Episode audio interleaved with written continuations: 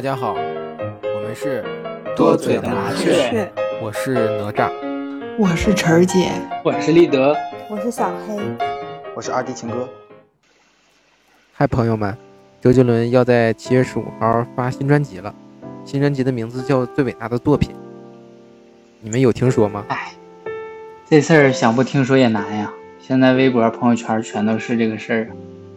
嗯，我记得他上一次发专辑还是在六年前，叫周杰伦的《床边故事》吧？咋说呢？杰伦可是我的青春呐！哎，你们是杰伦的歌迷吗？当然了，咱们这个节目的名字不就叫多嘴的麻雀吗？就是根据那个七里香的名字，咱们肯定是周杰伦的铁粉吧，歌迷吧。那大家如果都是周杰伦的歌迷的话，咱们先做一个测试吧。看看谁对周杰伦的歌了解的最多，好吧？嗯，可以啊。好啊。啊，那我第一个问题啊，测试是周杰伦的歌曲中出现最多的表情是什么？A 是微笑，B 是感动，C 是哭，D 是忧伤。立德先说吧，你的选择是什么？嗯，应该是哭吧。我感觉他那个哭的那个挺多的，什么妆都花了，怎么舍得啥的。嗯，我应该要选的话就是微笑，感觉他的歌曲阳光的也挺。我也感觉是哭吧。你说你会哭，不是因为在乎啊？那我就就也挺多，微笑好像也挺多的，是吧？我感觉好像微笑也挺多，但是感动肯定是没有，好像是是吧？这个这个答案可能有点我瞎编了，但是他的你的感动好像很少，说有感动这么直白的词了。对，嗯，当然了，大家如学历不不就出现感感动的歌词了吗？啊，感动的是怎么唱的呀？感动我苍老感动了谁吗？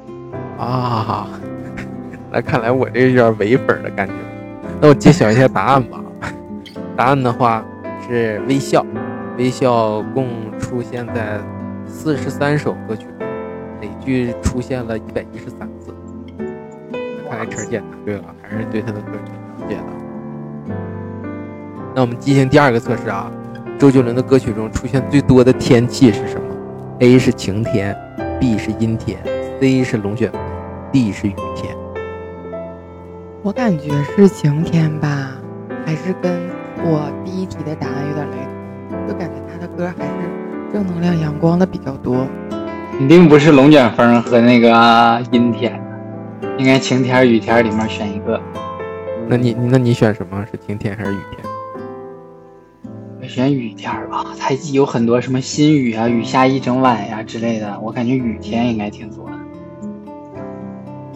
金哥呢？我也感觉雨天比较多吧，最美的不是下雨天。嗯，对。那看来，你俩这首这个题答对了啊！就是周杰伦的歌曲里，天气类的热词出现最多的就是雨，一共出现了二十六首歌，然后累计出现了一百一。然后晴天里面都有雨天，消失的下雨天，我好想再练一遍。嗯，可能雨天能更能代表词的那种写出来那种伤悲感。嗯，而且听着也很有意境。一般雨天的时候，可能他的灵感比较丰富。那就让我们来说一下，呃，周杰伦的歌能让你回忆起哪一段青春？周杰伦歌歌陪伴了我们的青春，有时候听他的某首歌，可能不仅仅是被歌词所动，也会因为这首歌想起了某一段青春。这大家有没有这种感觉？就是哪一首歌让你会想到？以前的那一段事？那我先说，感觉周杰伦的歌让我想到了网上的一句话，就有一天我看 B 站啊啊还是抖音的时候，就是做这个呃自媒体的这个人，他说他说当第一张专辑 J 出现的时候，第一首歌那一句 Wow，然后两千年的时候十一月七号，他打开了华语音乐世界的大门，新的大门。周杰伦对于我们我来说，不仅仅是一个歌手，而是全部青春。第一次我听他的歌，记得是《双截棍》啊，然后就是他第一张专辑。到二零零七年的时候，我很每一首歌我当时都倒背如流。就是那时候可能大家知道，就是上学的时候都背那个语文的文言文嘛，还有古诗啊这些。但是那种文言文我虽然背的不好，但是周杰伦的歌词我肯定能倒背如流。你们有过那种感觉？当然有。嗯，不是每人必备一个歌词本吗？有歌词，确实有。于对于我印象最深的是一首歌，就是《闽南小铁匠》吧，因为那时候我初中有一个特别好的朋友叫磊哥，然后他就那时候特别喜欢听《闽南小铁匠》，然后我就感觉，嗯，这首歌让我就回忆起了就是跟我最好的朋友的那段时光。我听周杰伦的第一首歌应该是《简单爱》，因为初中的时候吧。那个时候他挺火的，但我这个人就是好像有点愁火，就是不太想听，也不知道为啥，就好像有那个大病。然后那时候呢，我有个女生的同桌，是一个是周杰伦的狂粉，就是狂热到就是我们语文老师用周杰伦举例说啊，我听不懂他的词怎么怎么样，然后他马上就反驳，然后他呢就是每天对我洗脑式的输入让我听，然后借给了我。那个八度空间的那那个专辑的磁带，然后我每回家就用我的复读机，晚上写完作业我就听，然后就入坑了，然后那个时候就挺喜欢那张专辑的，就是最开始可能听过他的双截棍，但就是不太喜欢那种曲风，就是听了简单爱以后，突然发现哎这种曲风也挺好听的，然后就发现他不只是说唱。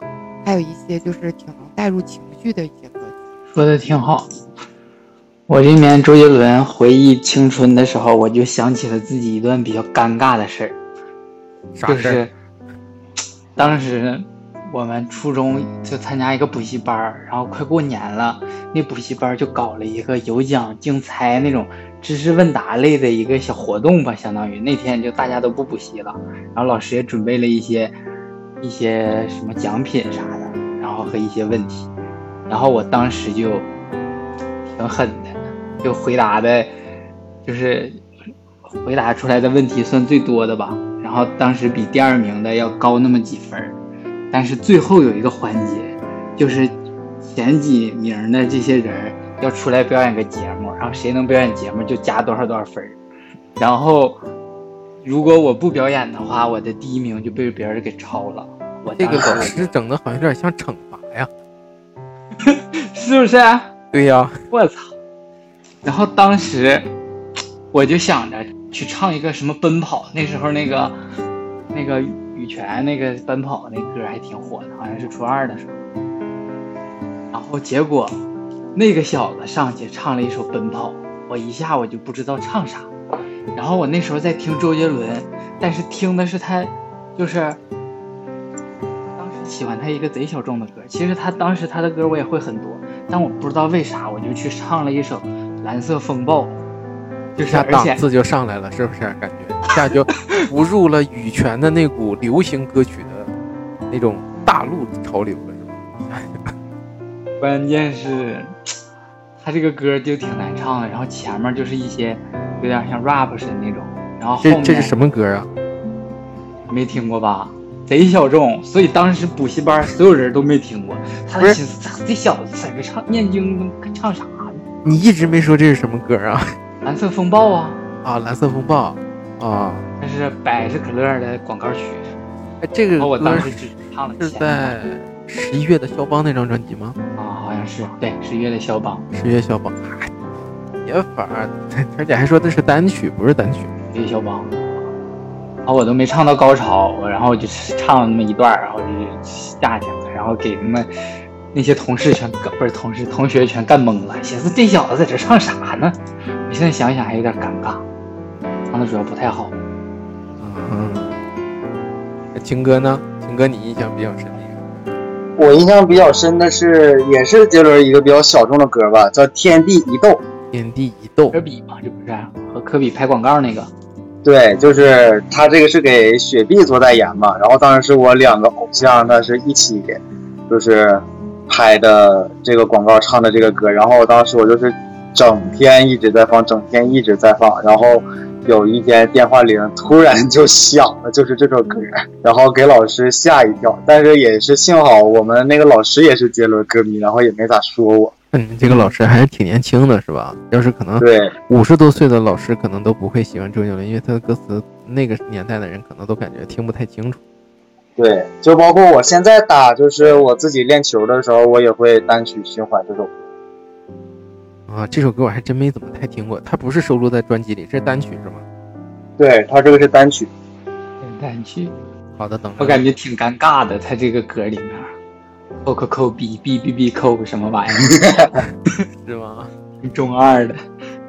啊，那我那我那个录完节目我我要听一下这。但是周杰伦还有一个就是，如果说到你们说的表演啊，我就是想起两首歌表演，就是因为我我这个初中时代一共上了五年，我第一次上初一的时候，那时候正好赶上周杰伦第一张专辑出来，已经出第二张专辑，但是我们同学那时候都是在听他的第一张专辑，因为第一张专辑那时候可能两千年刚出。然后大家可能没太注意到这张专辑，因为就是双截棍的时候他是最火的嘛，成就了他。然后我们那有个同学，那个时候说他要唱唱周杰伦的歌，大家都以为他要唱那个双截棍，然后结果没想到他唱了一首反方向的钟啊。然后那个时候就是同学们感觉他还好，我现在印象中就感觉歌词就唱不清，他一直在那儿那那那那那那那那那。就是一直的不停的就是在那叨叨，然后大家感觉唱完了以后，那个时代那个时候的年轻人就感觉哇，他真牛哇，这这歌都能背下来歌词来，然后就是那种感觉，感觉特别嗨。然后还有一个就是表演的话，就是第二次再上初中，就降到初二、初一的时候上初中的时候，我们那个学校那个时候吧，我还不知道他们演唱的这种方式叫什么，然后呢，他们表演一首歌。就是刚才晨儿姐说的《简单爱》，就是用那种阿卡贝拉唱的《简单爱》，都不是一帮就是学音乐的人，然后大家唱了一个简单，哇，那时候惊到了，我说这是这什么歌？我天，真的竟然这么有才，这帮人唱的《简单》。因为刚才立德说表演，就是想起别人表演给我印象中最深的就这两首。你这阿卡贝拉有点高级了。哦，当高级真是给我惊到了，就是那种还有和声，然后那个嘟嘟，然后就那种的，你知道吗？阿卡贝拉本来就有的那种东西，哇，就那个真是，他们都不是学音乐的，你那时候知道那叫阿卡贝拉吗？我不知道啊，但是就那时候很惊呆啊。就是我我第二次上初中的时候是零四年，那个时候真是啊，嗯我惊呆了。百年前。惊呆了老铁。嗯，我想周杰伦，我不知道为啥，一想到周杰伦的青春，我想的都是尴尬的事儿，可能就是尴尬的事儿才会让你记得比较深刻。我又有一个尴尬的事儿，那那就是周杰伦的七里香，七里香，七里香。然后当时吧，尴尬呢？又是表演吗？不是不是表演，就当时初一初二的时候，然后当时有一个不知道那时候算不算女朋友啊，就是因为当时 当时就是玩的好的小姐妹儿有吧，相当于小姐妹儿对。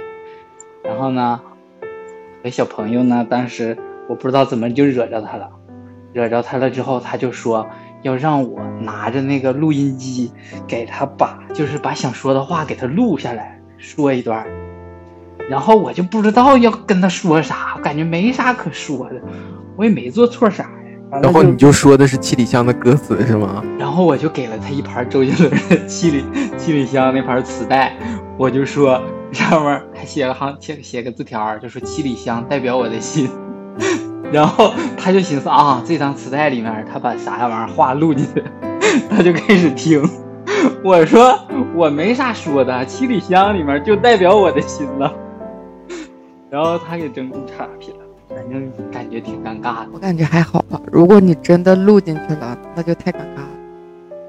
录进去才尴尬。那你行呢？那你没说七里香那张专辑，你说将军是代表我想跟你说的话。将你一军，在感情里我将你一军，小姐们儿。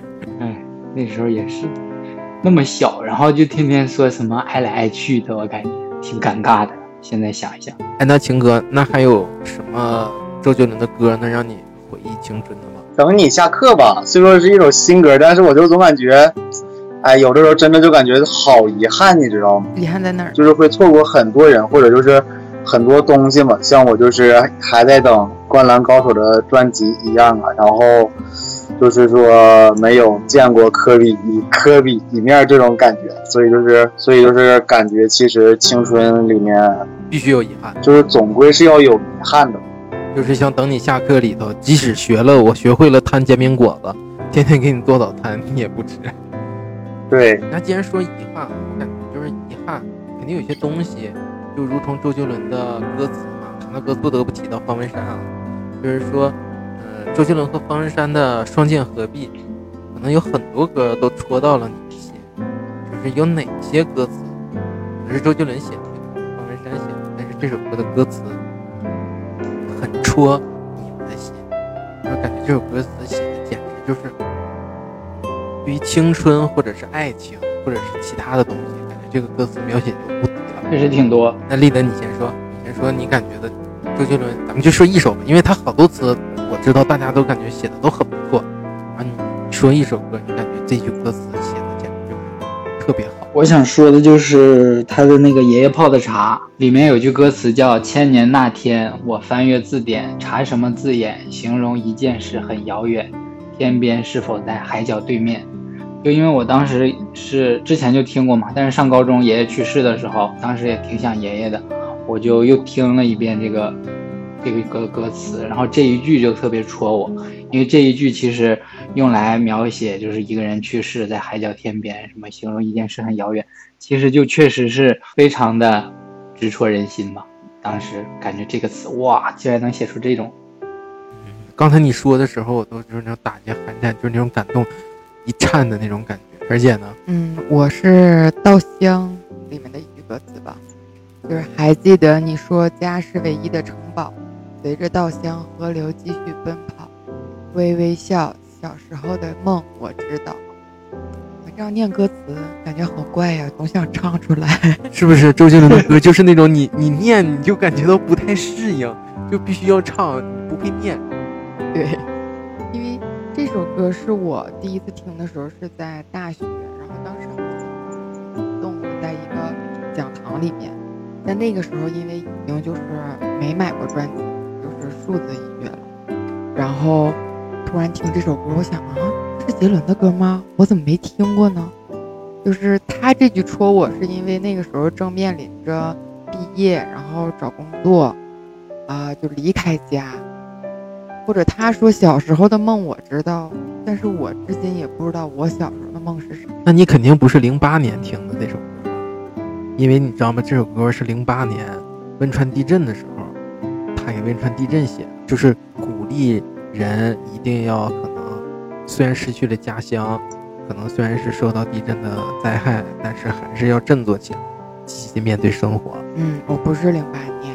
我印象中应该是零九一零年吧。林哥呢？我感觉他写的很好的词就是那个《一路向北》里面吧，“风在上路吹，过往的画面全都是我不对。”然后细数惭愧，我伤你几个，就是总感觉有些事情真的是只有经历了你才会成长，而且就是感觉把这一段写的就是很有那种意境感。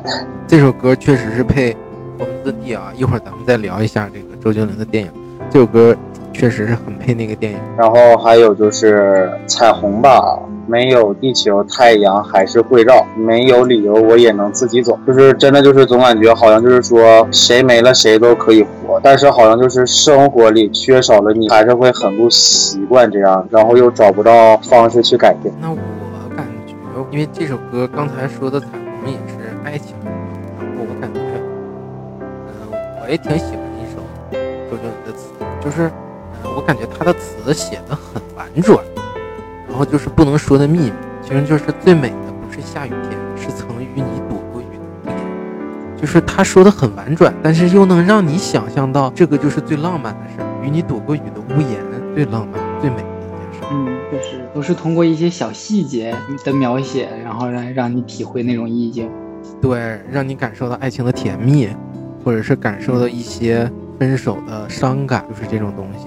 这个不得不说，杰伦和方文山的词确实是 Y Y D S。我初中的时候，当时也是喜欢周杰伦嘛，然后买了一本叫方文山的韵脚诗的一本书，啊，然后当时就读了读方文山的这个诗，感觉也挺好，但是就有点矫情，就感觉如果单独读诗的话，就感觉差点意思，但是一放到歌里面，感觉又就是那么刚刚好。而且还是要你知道吗两？个人来。有一个小故事是，就是说方文山给周杰伦写词，其实他们那个时候刚在这个阿尔法公司的时候，两个年轻人可能开始就不太喜欢对方。然后呢，周杰伦，嗯，就是可能当时，嗯，比较腼腆吧，不太愿意说话。然后从第一张专辑他跟方文山合作以后，到第二张专辑《威廉古堡》，那张专辑十三届金马奖的时候他俩获奖，然后方文山那个时候就感觉杰伦改他的歌词，他有点生气了。但是我不知道啊，我看纪录片里他是，嗯，可能是真的生气了，因为在《威廉古堡》这首歌获奖了以后说他的词，然后，嗯，后面有一句话嘛，他他又唱了《斗牛》里的一句歌词放到后面那块，然后方文山就挺恼火的，挺不挺不高兴。然后那个他在这个获奖了以后，一句感谢周杰伦的话都没有，感谢了吴宗宪呀、或者是其他的人，但是就唯独没有感谢周杰伦。然后我就感觉可能当时方文山可能对杰伦有一些不满吧，但是男人之间嘛，可能有些事儿是就是说过去了就就过去了，可能都是为了艺术创作。确实，我感觉艺术这种东西，你改了人家东西，其实作为艺术家确实挺难接受的，有的时候。啊，对，而且我看那个呃纪录片的时候，我才听到就是那个双截棍最开始的 demo 版，那个歌词写的跟现在就是大家已经出上专辑、出上唱片的双截棍，简直就是那歌词简直天差地别啊！就是方文山确实是厉害，就让这首歌一下子火了起来。那说了这么多歌词啊，有的歌它会没有那么脍炙人口，但是也不是那么太火。相对来说，一些人可能，嗯，这些歌有点小众。大家有没有给那，就是，嗯，咱们的听众们推荐一些你们感觉周杰伦有一点小众的歌曲？情哥，你先说。第一个就是叫我水手，这个歌就是你感觉会跟牛仔很忙很像，但是他在里面加入了 B-box 嘛，也是加入了自己的才华。另一个就是他在电影里面出现了一首歌叫打架舞，这这个是一首歌还是一首曲？打架舞啊、是个舞嘛，它是一首歌，也有歌词吗？有叫打架舞，然后还有一首叫免费教学录影带。嗯啊，这个这个歌是在那个跨这个挺小众。跨时代的那张专辑里是吧？我有印象，啊但是有点忘了是怎么唱的。那立德立德有推荐吗？就是感觉小众一点的歌曲。我有我有两首吧，第一首我不知道算不算小众啊，可能对于我来说算小众了。就是当时七里香这张专辑里面有一首歌叫《缘由会》，这首歌因为是在地面的那个相当于后几首吧，这里面当时我就把它给忽略掉了。七里香我也没少听，但可能一直在听什么夜口啊、外婆呀、将军啊、搁浅啊之类的这种。然后他在最后面那个园游会，我当时就感觉对他感觉一般，但是现在我听起来，我觉得他简直就是前一阵子吧，我才突然把它捡起来，感觉这个首歌写的真的太好了。它就是会讲述一个纯真、无忧无虑的、羞涩的、简单的爱情故事，里面就是就像刚才说的，透过一些小细节来描写情侣之间的甜甜的那种小心思。嗯，对，然后我感觉现在他这里面的词，无论是词还是曲，我都挺喜欢的，而且它和《告白气球》有点像，但我感觉它远超过《告白气球》，而且它是零四年的音乐，就感觉当时如果能有这种这种艺术水平，我感觉还是很震惊。现在听起来还是挺震惊啊！还有一首歌，啊，那下一首歌是什么呢？下一首歌就是《雨下一整晚》，这个歌应该算是他小众的歌曲了吧？它里面这首歌呢，有一些就是歌词，比如说他有一首歌词叫“小纸伞遮雨也遮月光”，我就感觉写的真的挺好的。然后他这首歌里面他说：“你撑把小纸伞，叹姻缘太婉转。”叹叹婉转的时候，他还叹了一口气，我就感觉真的是挺挺叹的。然后他的这种中国风呢，就是杰伦的中国风和现在那种压着嗓子流行的那种戏腔的中国风还不是一种，他是真的是有他自己那种特色的中国风，我就挺喜欢的。唱的时候配上一些绝美的歌词，也特别的有画面感。确实这首歌我确实没听过，这是哪张专辑啊？那一整晚应该也是他跨时代吧，还是什么？反正是比较靠后的。我就是有一次咱们出去玩儿，然后听前奏猜歌，然后《风》那首，大家都没猜出来。我不知道这算不算小众，反正在咱们这个圈儿里，应该你们是都没猜出来。可能就是听前奏我们没听出来，但是我感觉《风》这首歌还可以吧，十一月肖邦吗。那是因为我没在。啊，这首歌也是当时听那个带，也是被我就是刚才我说的那个同桌安利的。这个歌我知道的就是他跟那个刘畊宏的那个《彩虹天堂》，他是那个 MV，他们是分上下集的。啊，是吗？这是一个比较冷门的知识哈。啊，哎，那你这个这个这个同学给你推荐的这个十一月肖邦，然后简单爱，他俩跨度好像有点远啊。因 为不是啊，就是从八度空间，呃因为我听他的时候，可能这个八度空间就就很早，我们是还是零五年啊，哦，十月肖邦也是零五年发的。对，应该是 对，应该是高二吧，反正十一月的肖邦、七里香，然后还有八度空间，都是我们一起。啊，我说嘛，因为零一年的简单爱到零五年的十一月肖邦，这个同学好像我以为是一直从你小升初高一直上过来的同学。没有，因为我一开始不太喜欢周杰伦嘛，他是从头给我安利的。啊，哎，那你说到八度空间了，我要给大家推荐一首歌，就是《火车到未去》，不知道你们听过这首歌，闽南语的这首歌，但也算小众了，确实。小众吧，但是那首歌的编排我感觉特别好，就是背景音乐一直在有，就是火车走那个噔咕隆噔啦哒啦哒啦哒啦那种的声，然后让人听着就是编排金马奖的评审里头，应该正常的话，也可能这首歌周杰伦会想让他能得奖，就是因为有一个闽南语那个奖项嘛，然后结果这首歌还没获奖，感觉杰伦挺意难平的吧。所以他才在外婆里面写了吗？对，而且你知道外婆的那个那个小姑娘是她的，好像是表妹好像。然后我再推荐大家的就是，因为之前咱们不是要说聊这个周杰伦嘛，然后我先要说一声对不起啊，就是因为可能在摩羯座那张专辑里有蛇舞以后，我感觉那个时候自己可能还是太年轻，就是感觉十五这个这首歌有点儿没有接受，没有办法接受那种的音乐风格吧。可能后来的这些专辑，包括什么哎呦不错呀、跨时代啊、十二星座呀，还有周杰伦的睡前故事啊，这种这种后来的专辑，就可能听的少了。但是因为这次咱们要聊，我又重新补了一下，然后我发现了，就是哎呦不错这张专辑里有一首歌叫《美人鱼》，我感觉还是很好听。而且它的前面那个间奏，最开始是模仿鲸鱼的叫声，然后前面那个间奏我感觉跟《爱在西元前》很像，就现在才发现，这个十二星座就是十二星座啊，包括也有不错啊，都是宝藏专辑吧，就是感觉可能小的时候的包容性没有那么强，我还是想周杰伦说一个对不起吧，感觉那个时候太年轻。哎，那你们知道，就是杰伦还为很多歌手写过歌，你都知道他为谁写过歌吗？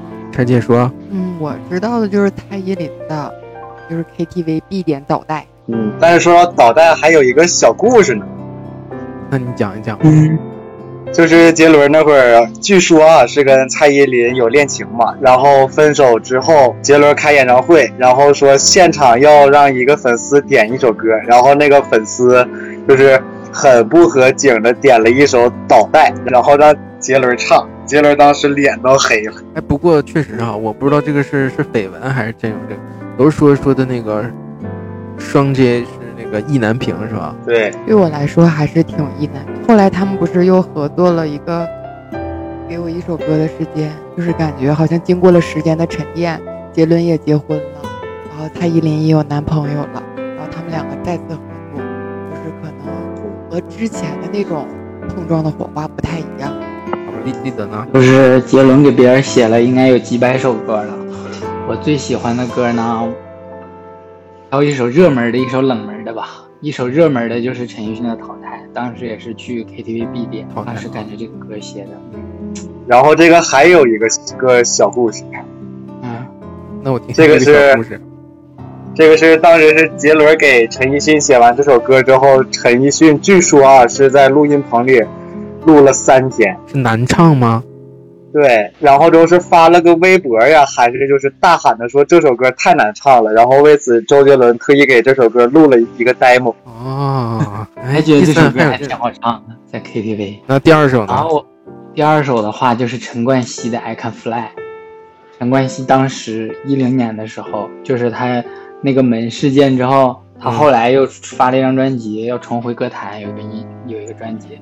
啊，当时这个专辑呢，就是我感觉娱乐圈里面很多人都躲着他，但是周杰伦就为他写了一首歌，作词作曲，词应该是他和陈冠希一起写的，然后曲就是周杰伦写的。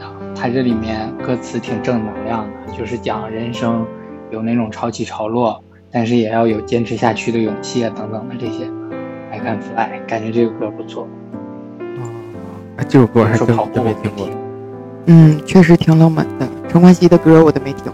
陈冠希，还有一首 Running，我也是一一张专辑里的，我就跑步总听这两首歌。啊，那我回头听一下这个。那我也要给大家推荐一个，就是李玖哲，不知道你们听没听过？李玖哲可能你们听过那个《想太多》，就是那个《想太多》对歌手，他最火的可能有个。然后这个李玖李玖哲还有一首歌就是《夏天》，也是周杰伦作曲，就是妈，这是周杰伦写的啊？这是周杰伦写的。然后你一听音乐，然后你一想这是周杰伦写的，你就肯定会认为就是那个曲子，然后一写出来，你就会感觉肯定这是周杰伦写的，就确信了。因为我感觉只有周杰伦能写出那样的风格的。还有一首就是 Coco 李玟的《刀马旦啊，这个我知道这。个知道。》啊，这个大家都。这这个据说啊不完全统计，说他一共为别人写了二百二十三首歌，还嗯，是挺厉害的哈。都能出二十张专辑了。嗯，对啊。其实他这么厉害，为什么拖了六年，他才要出这张专辑呢？毕竟最伟大的作品，最伟大的作品，慢刀出细活，慢工出细活。嗯，希望不负粉丝的期待。但是我看已经剧透出来的，好像那个《Mojito》这这张这首歌也放在了这张专辑里，我感觉这有一点偷工减料了，有点图省事儿了。嗯，是啊，但是那咱们聊一下杰伦的代言吧，因为作级作为那个顶级的亚洲天王，就是周杰伦从来没有代言过，比如说奢侈品牌，是吧？现在可能有一些明星会代言一些奢侈品嘛，然后但是周杰伦从来代言的都是一些比较接地气的这种亲民的品牌，比如说美特斯邦威啊、优乐美啊，还有可比克呀、海澜之家呀之类的，等等吧，很多，因为他代言很多嘛。说他最多的时候可能有四十多个代言。然后，对于这个代言，你们有什么？他这个代言有没有想说的？有没有买过他的代言的这个这个产品？买肯定买过。周杰伦的代言那老多，想不买应该也挺难的。对，就包括可比克嘛，那会儿我真的是一天一包，包括雪碧也是，那会儿就是怎么胖起来的嘛，就是他给雪碧代言完，我一天至少得造两。因为有你的两个偶像呗，天地一斗，对，一个科比，一个周杰伦，一天必须啊两瓶雪碧呗。为一瓶是为了科比，一瓶是为了杰伦呗。没错，你亏着这个不是一个那个那个全明星组，要是还有一些其他明星，一天不得喝二十四瓶，一天来一件。那要是喝二十四瓶，那就是因为科比的球衣是二十四号。哎呀，哎呀，聊周杰伦间接也向科比表白了。哎，但是我现在才反应，那他当时为什么又代言雪碧，然后又给百事拍广告呢？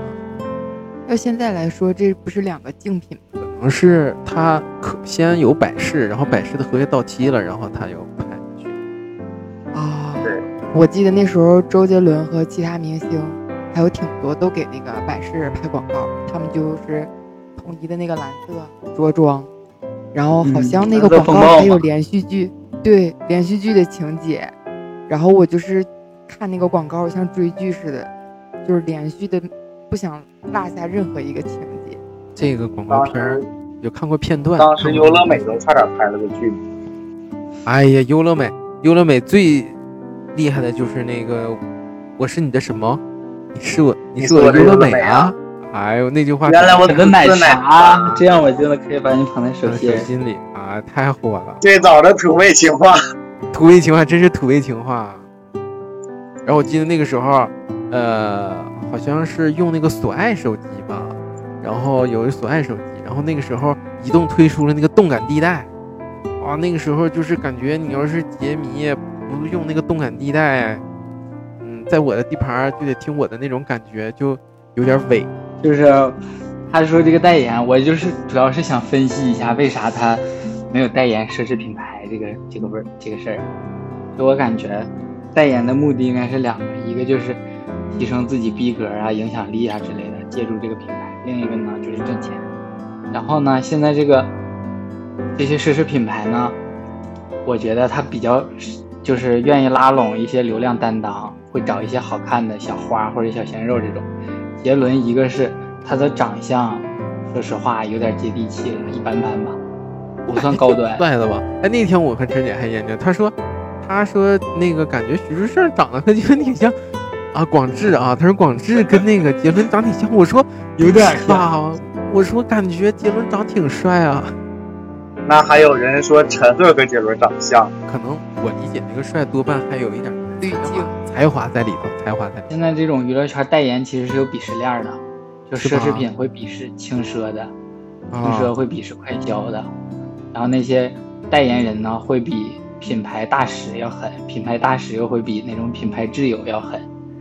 然后周杰伦的这种呢，其实他娱乐圈咖位很稳，就是根本和其他不是一个级别的，所以我感觉一个就是他不是在鄙视链上，再一个就是他可能刚开始就代言了一些比较接地气的东西，比如说在像咱们很小的时候，可能他还没有那么火，他就代言那个美特斯邦威。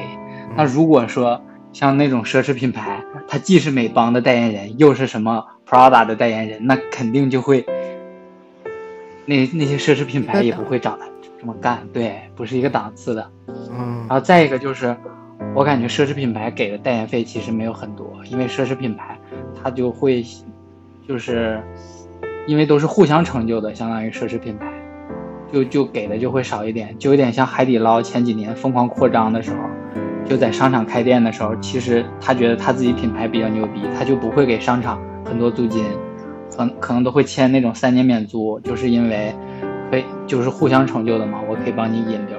然后周杰伦应该也是这个道理，所以他就签一些可能给的钱很多，但是就是并不是什么高端品牌啊，我是这么感觉的。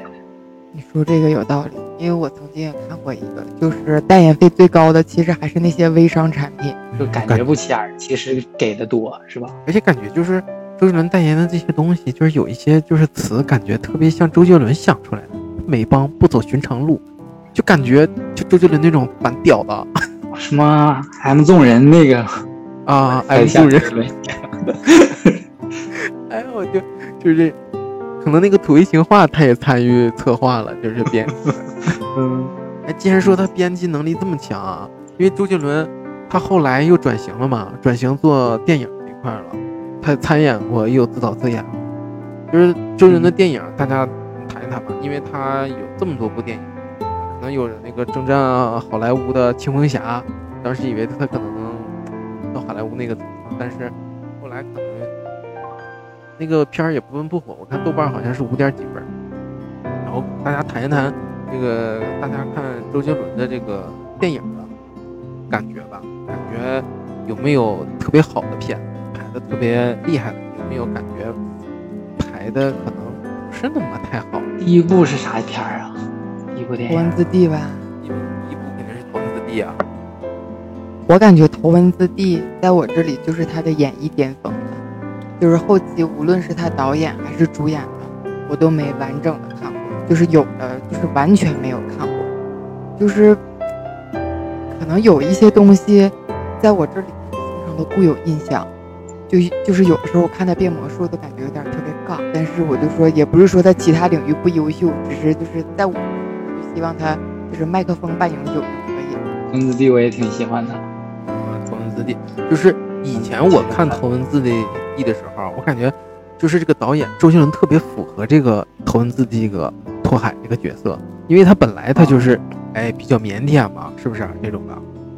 嗯，啊，还有夏树然后就是因为薛音他没在一起，就是头文字 D 感觉这个头文字 D 里演的这种爱情就应该是青春恋爱该有的样子，就像那歌词就是你转身向背，侧脸还是很美，就感觉这首歌就是夏树对退拓海的那种愧疚，我感觉表达出来吧，就是那种过往的画面全都是我不对，细数惭愧，我伤你几回。而且头文字 D 你又感觉跟周杰伦很像，就黄秋生的状态，然后你又能想到，就是对他那种感觉，你又能想到，就是他那时候写家暴的那张那个爸我回来了，角色和嗯电影的内容特别契合。黄秋生专业演他爸呀，在那个不能说的秘密里也也演他爸。对啊，对对，而且说实话，说到不能说的秘密，他真的就是可能说当时啊被喷的不行，但是你放到现在的角度来看，他真的是一张很好的一个穿越剧。嗯，确实。确实是。甭说秘密，我小时候有张碟，当时我不知道是去租了，然后就没还给他还是怎么样，反正当时看了几遍。但是我估计啊，当时我以为自己看懂了，但现在想想应该没看懂，因为前一阵子我和黑姐把这个电影又拿出来看了一遍，就是感觉这个电影应该是他的最巅峰了。这个电影有故事情节，有细节，有反转，而且电影里面的那些音乐，每一首我感觉都很喜欢。里面有一些无论是钢琴曲还是插曲，它里面还有就是黄俊郎是总给他写词的嘛，像好好像是以父之名之类的，好像是黄俊郎写的。但是我之前以为他一直都是那种挺酷的、挺高冷的那种 那种人，但没想到他也挺有意思的，在电影里面。它里面有一首《女孩别为我哭泣》，挺逗。啊，然后他们是那个男人就应该有什么硬邦邦的二头肌，是那首歌对啊？那首歌我特别什么不玩娘娘腔的游戏什么？对对对对对啊！而且就是这个电影，我还买了他那个原声碟。就前两啊天我去我爸那儿，还发现了这原声碟，哇，那这个这里的音乐简直就是特别特别厉害，不管是钢琴、斗琴的呀，还是这些，就对特别好。而且说到他的这个音乐，他那个音，他就是他类似于那种音乐剧，你们看了吗？叫《天台爱情》。啊，这个我也看看了。对，其实我感觉《天台爱情》虽说可能有些尬吧，但是他们有好多地方就是他突然唱歌唱的你就是感觉很能接受，就是就感觉很丝滑。嗯，而且我感觉周杰伦的才华配上，因为那个时候呃拍中中国拍这个音乐剧的这种的电影还是少，像美国可能有什么《歌舞青春》啊这种的，我感觉杰伦竟然就勇于尝试，我感觉还是代表了他的那种态度吧，对音乐的，包括想把这个事儿做好，你想做出来中国的这种音乐电影的这种感觉的东西。它里面也会有一些杰伦式的那种幽默，嗯，感觉挺有他特色的。但是我感觉和不能说的秘密不是一个级别的，啊里，面的电影。确实是不能说的秘密里，斗琴那玩意儿是杰伦自己弹的，你们知道吗？知道啊。那肯定是杰伦自己弹的了，因为他在听妈妈话说，那小时候总练琴，是不是啊？嗯而且而且他他那个好像上他们台湾叫国中吧，还是什么？就是他主修的还是大提琴。那这几年虽然周杰伦没怎么出歌啊，但是他也录了不少综艺，他也就是没闲着，可能是像陈姐说的，麦克风可能都连半永久都没做了，但是他做了一些可能音乐上的呀，或者是呃朋友之间做的，比如说《周游记》呀，或者一些呃前两年还录了《这就是灌篮》这种的综艺节目，大家有看过吗？这些这就是灌篮，我看了。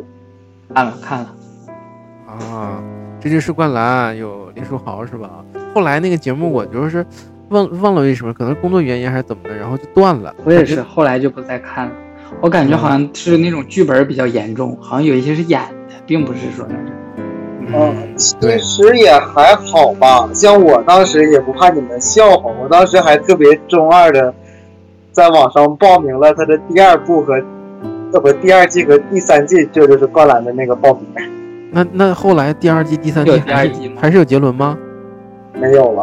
啊，没有了。《周游记》你们看过吗？看了啊《周，游记》，我就感觉《周游记》的拍摄呀、特效啊、滤镜啊、打光啊、剧本啊之类的这种都不咋地，就是和咱们现在的那种东西的大大制作肯定是没法比。他一看就是那些小制作的那种。就好像但是一个人去玩儿录了个纪录片儿呗。对，就是那种。就感觉好像是说好像是没剧本是吧？对他说是没剧本，但是我感觉《周游记》的那种就是有点像他现在这个最伟大的作品，他们就是先头放的这个算是纪录片儿吧，这种这个的，然后做的那种 vlog 的感觉，就录的那种周游记，你知道吗？跟那个对，就是 vlog。就是我就感觉就特别像咱们一一块儿去马来西亚去香港玩拍的那种 vlog 的记录，但是我好羡慕他，就是可以和好朋友一起周游世界呀、吃喝玩乐呀，还能顺便拍个节目。但我都不行可。能就是再一个是他们台湾那儿的那个幽默，好像跟咱们的幽默不太同频，感觉他的那个东西我也笑不太出来。但是杰伦在那个节目里超爱变魔术，对，也不太喜欢他变魔术。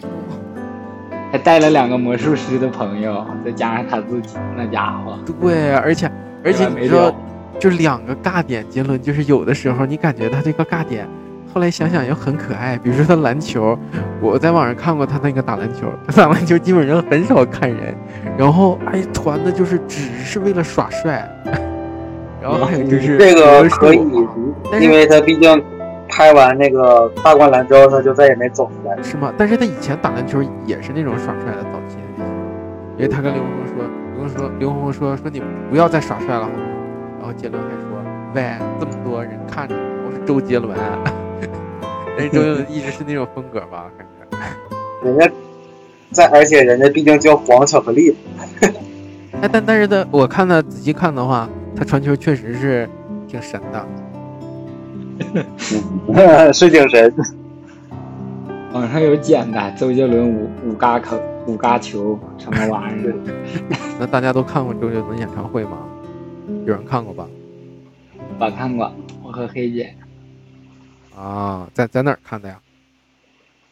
在天津，我就看过一次，还是一四年，现在已经已经八年过去了。啊，哎天津，就那是那个时候一四年是地表最强还是什么演唱会的名字叫什么？一四年是摩天轮，啊，一四年摩天轮啊。那你们买的是最近的票啊，还是最远的，还是中间的？买的好像不算最近，也不算最远，但是当时就我不记得是那啥，是在哪儿了，但是他那个票两张加一起好像也一千多吧。当时我们还上大学，所以感觉还挺贵的，也是吃巨资了。巨资相当于确实。感觉怎么样？就看完以后是不是有那种万人合唱吧，一直唱一直唱到最后，是吗？是，就是这个是我第一次看演唱会嘛，啊然后就当时比较担心座位，就买的不算近，然后就买了俩望远镜，寻思到底能不能看着周杰伦，然后那其实根本没必要买望远镜，当时就感觉挺逗的，买俩望远镜，就看然后。确实，对，然后全程确实是有好多人跟他唱，我就自认为也算铁杆歌迷，但是没有周围的那些兄弟狠，他们全程都能跟着他唱，然后啥歌也都会，声儿还贼大。那那你们就是那个时候有那个杰伦找那个歌迷点歌吗？那个环节吗？啊有，但是我不太啊记得，印象不是很深。这个算是我和晨姐的那种遗憾吧，就感觉我俩没看过杰伦的演唱会。不光是你们的遗憾，也是我的遗憾。有生之年，他因为这个这段时间过去了以后，可能哈这些之类的过去以后，他要如果再能开的话，我们有机会的话一定要去看一下杰伦的演唱会，带着我们。要是疫情嘛，要没有疫情，行咱们可以约一下他下一次的演唱会。这个是已经列入人生一完成计划了。而且我我当时我还跟这儿我说不知道怎么样能让杰伦点到我，就是说让我点一首歌。我当时点歌的话，一定要点那个火车到尾曲，因为我看过很多网上的那个他们点歌的什么有那个最最火的那个让他点歌的是那个什么算什么男人啊，那个什么小姐姐，然然后什么，我看很没有人点这首歌。我一定要点倒带。那咱们都得买前几排呀。啊，对啊，那现在这个上班的这个条件了，我感觉肯定要买内场了嘛。但是内场的票，他单票很难抢的，什么价位呀？内场大概两千多吧，哎好像要好像一千七八吧。但是我感觉一定要看一场那场。我看那个看台上，他他有的时候也会点看看台上的人说的那种呢，好像是可能要呃跟歌迷会要要怎么样，然后有互动啊，还是怎么样，然后会会歌迷会会把你就是点歌。我我不具体的这个操作不太知道，是怎么样去随机选呢，还是提前有安排谁在哪个歌点？还有求婚的，每次。哎，说的说到求婚那个时候，我我给晨儿姐求婚的时候，啊，我还用科学上网的方式上了脸书，然后不仅是给他，还有他那个胖胖的小助理，我还留言，我说啊求婚我我我妻子特别喜欢你，能给我 录一个简单的说祝你什么那个嫁给他之类的那种的啊，那时候好天真的，但是我那时候坚持了大概有一百多天吧，天天就是只要是杰伦。发那个状态，然后我就在底下留言啊，发了好长时间，结果他也没回我。那个时候听了很多故事说啊，但是粉丝怎么样怎么样，可能他太忙了没看到。嗯，好，都啊，说到结婚，哎，但是关于呃杰伦，可能还有一些其他的话题啊，比如说周杰伦的朋友，就是因为他挺愿打球嘛。嗯，你们都知道杰伦都跟谁是就是在圈内啊或者圈外，大家知道的有什么比较好的朋友？潘玮柏，啊，潘玮柏最火的就是刘畊宏了呗，他跳那个《本草纲目》之类的。啊，对，刘畊宏，刘畊宏确实是，我最早知道他就是那个灌篮，大灌篮，他拍那个一起拍那个电影，演个反派，反派对。印象挺深的。然后我还知道一个，就是南拳妈妈的那个弹头，好像跟他关系也挺好的。对，南拳妈妈好像就经常一起也是唱什么歌，给他写歌。我还买了那个南拳妈妈的专辑，就是当时也是听说的是他的师弟啊，还是好朋友啊，还是一个经纪公司的。然后我感觉应该跟他的水准差不多，好像那时候正是一个空档期，然后想听听谁呢，然后就买了。南拳妈妈的也行，那个香草巴布那些感觉头头一次听南拳妈妈，还有浪花兄弟啊，好像是吧，都是哎，那个南拳妈妈的，是不是不只是弹头啊？他那个宇豪是不是就是周杰伦跟他斗琴那个宇豪啊？啊，对对对，对，然后我感觉就是跟他关系好一点的张学友，你们知道吗？张学友知道啊，歌神啊，我张学友的吗？他跟周杰伦的关系也很好。就是零七年他开那个世界巡世界巡回演演唱会的时候，他就是唱了首《听妈妈的话》嘛，真的有，就是他那首歌有好多明星，这个就是给杰伦帮场来的，其中就有张学友。啊，还是给他镜头了嘛，给张学友。然后他周杰伦很多歌里都会有那个杨瑞代和梁心颐，我发现。啊，对对。等你下课嘛，刚才是等你下课嘛，杨瑞代。好多好多歌。那现在的话，杰伦也结婚了嘛？大家对昆凌有什么要说的吗？我感觉我对昆凌说的话就是，他确实是华语乐坛终结者，因为结完婚了以后，他好像没再出过整张专辑了。十二星座哦，不是床边故事，就是他结完婚之后出的专辑的。啊啊，对哈，他那对啊，他那个床边故事就是他给他姑娘讲故事的时候，然后突然间就是灵感爆发了，把他给他姑姑娘讲的故事，然后改成了歌。啊啊，对，也不能说完全是终结哈。啊，但是昆不过就是凌昆凌好像拍一个电影，杰伦还给他写了一首歌，是吧？嗯，还给他带来了点灵感。还带来了，对也不是完全终结，不是完全而且我那个苹果那个 Apple Music 就是为了听周杰伦特意买的，啊我就是因为 QQ 的那个会员好像界面有广告什么，不如这个 Apple Music 好用，感觉在这个里头贴周杰伦确实挺方便的。嗯，我记得我也我有一张专辑是你你送我的，就是当时离家出走嘛，然后你送我一张专辑，里面有首歌叫《听妈妈的话啊》，，印象你还留着吗？当时留着，但是但是我我我就有一堆，当时也是会有一些磁带，还有一些 CD 放到我家了。当时我爸还说要给我邮过来，他收拾屋的时候收拾找了一堆，我说先放那儿吧，等我回去我挑挑拣拣，再再再拿到深圳。嗯嗯嗯，我的磁带和 CD 就都找不着，因为我妈我爸也是搬了两次家，然后就找不到，没事儿，到时候有生之年咱俩就是把那个珍藏起来，买一套杰伦的黑胶或者 CD。最开始我感感觉听周杰伦的都是磁带，然后后来了以后，然后他再出那个 CD。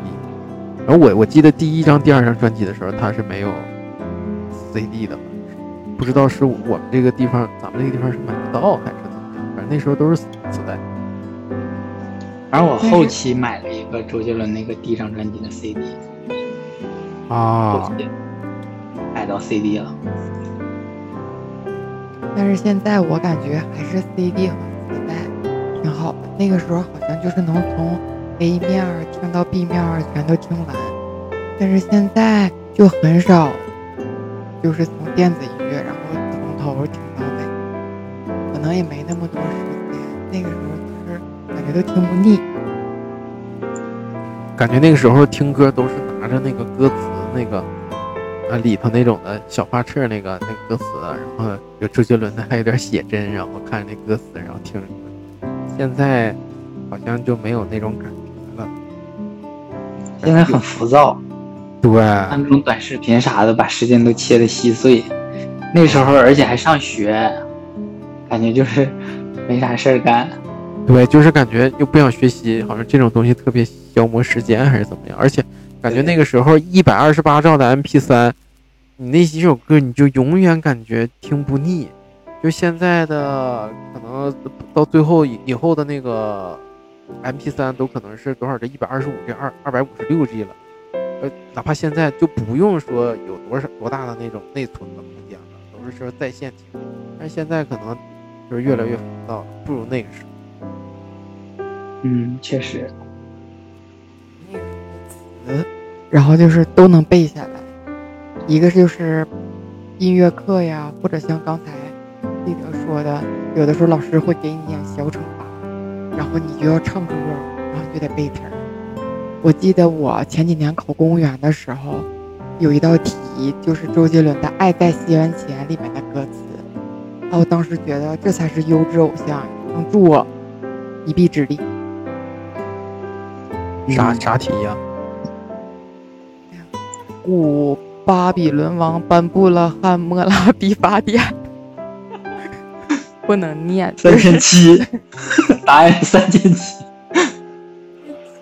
不是它的题目就是那个国家和颁布的法典的对应，说哪个不对应，那这个就是对应，这个就是、啊，大家大家对那个新专辑有什么期待吗？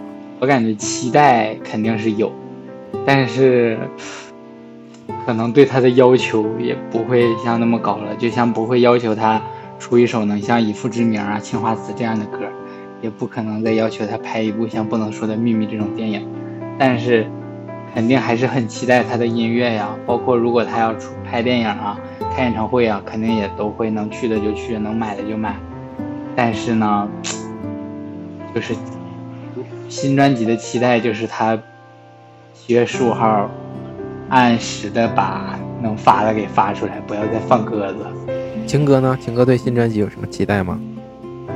我只希望他可以把新专辑，就是，呃，很准时的发出来，然后他只要发了我必买，我不管质量怎么样，出歌我就感觉已经很庆幸了。晨姐呢？晨姐对新专辑有什么期待吗？我期待就是能有一首吧，背下来歌词的歌，好像现在我没有那种，就是背着唱的。就在这么繁杂的世界里，你想用一首歌来 变得宁静呗？对，就是想回到最初的那个模样，拿着小歌词本儿，然后就是泡咖啡。那那我其实对周杰伦新的专辑，我期待的是，我想在他新的专辑里头，希望能听到他之前像八度空间之前的这些专辑类似那种曲风，有他依依然周氏情歌的那种水准。希望他还有一些新的一些不同的风格的音乐吧，啊，不管是什么现在比较流行的电子啊，还是一些其他的音乐风格。我还是很期待，因为我我之前看过他那个，就是之前现在网上放出来的那个纪录片儿，然后我感觉杰伦，首先要说杰伦就挺喜欢巴黎的啊，我看他什么时候，就好像最近几年好像都在巴黎，不知道是潜心为了专辑啊，还是其他的。然后我看他还在那个歌剧院里录那个和声，然后可能有这种古典的因素加元素加进来。这种古典的元素加进来，然后我感觉还是很期待吧。希望他有新的突破，能能给现在这些华语这些做音乐的人有一些激励吧。可能现在我感觉有些音乐都是在比如说抖音啊这种的平台发，但是很多音乐人可能就是因为你看现在那个综艺嘛，都是大家都是在呃比翻唱什么这种。可能我希望周杰伦这个新的专辑会。带给大家一些创作的那种热情吧，能再重新打开华语世界的大门，翻开新的一个篇章。篇章。嗯，那大家还有什么对周杰伦的这种祝福吗？就是可能这个节目杰伦听不到，但是就是传递一下吧。我呢就希望他不要翻车，不要出轨，不要吸毒。也不要被人发什么小作文实锤啥的，因为我感觉现在这个娱乐圈明星翻车不少。我我虽然如果他即使这样的话，我应该还是他的歌迷，但是我还是不希望他出这种事儿吧。希望他做一个开开心心的小胖子也挺好的。晨姐呢？晨姐对杰伦有什么祝福吗？我就是希望可能就是。保护好嗓子吧，因为我还没看过他的演唱会，我就是怕有一天他唱不动了，我走不动了，然后我这个有生之年永远都没完成。哥呢？啊，我想给我想跟他说的是少喝奶茶。我希望可以在我去看他演唱会的时候，他不是那种奶茶轮，而是腹肌轮，然后你可以不出歌，可以不开演唱会。但是你一定不要翻，你如果翻车了，你让我们 KTV 里去点谁的歌？好吧，我我对杰伦的祝福就是希望他幸福吧，就是感觉他现在已经有三个，好像是爱过的。我因因为我听 我听咱们说啊，就是因为刚刚呃听咱们说以后，咱们不是那种就是特别硬核的那种节目。可能先是通过音乐，然后喜欢，可能后期有一些，哎，比如说有些人可能他的有些歌没听全，或者包括我我在内也是，可能后期的专辑可能听的不太多，然后可能这是学生时代那个青春的时候，他是你的全部那种感觉，然后等着后期可能长大了以后，可能音乐风格有变化，可能听他听少了，但是我还是希望他幸福，因为现在他有三个孩子，我感觉就是很幸福嘛，然后。嗯也是希望他不要翻车吧。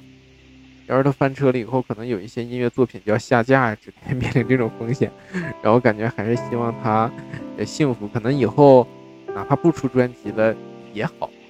而且我感觉，其实杰伦确实是一个特别有才华的人。感觉就是在我的这个想法里啊，我感觉他获格莱格莱美的话也没有什么太大问题，好像是有些歌，但是可能有一些其他因素吧。不太方便说，但是我还是希望杰伦就是能健康快乐。然后呢，呃，最后呢，我想说杰伦是华语是一个时代华语乐坛的代名词，也是八零九零那一批人的青春。可能有些人听的少，但至少你听过杰伦的一首歌，你会感觉他的音乐不错。他的歌写出过初恋的青涩与美好，也写出了面对分手的难过与不舍。他的歌写了中国功夫的刚柔并济和内外兼修。他的歌里面让你听妈妈的话，就算你是宅男，也要当阳光宅男。超人不会飞，让你知道他当一代天王有多累。最后呢，让我们期待两天后七月十五号最伟大的作品这张专辑。希望杰伦大卖。那我们这期节目就这样，嗯，再见。啊，最后呢，希望呃喜欢收听我们这个节目专辑的人啊，可以在我们这个底下留言，我们想知道你们喜欢听什么，或者有一些意见建议。呃，那我们这期节目就这样，再见，再见。拜拜，拜拜。我们下期见哦。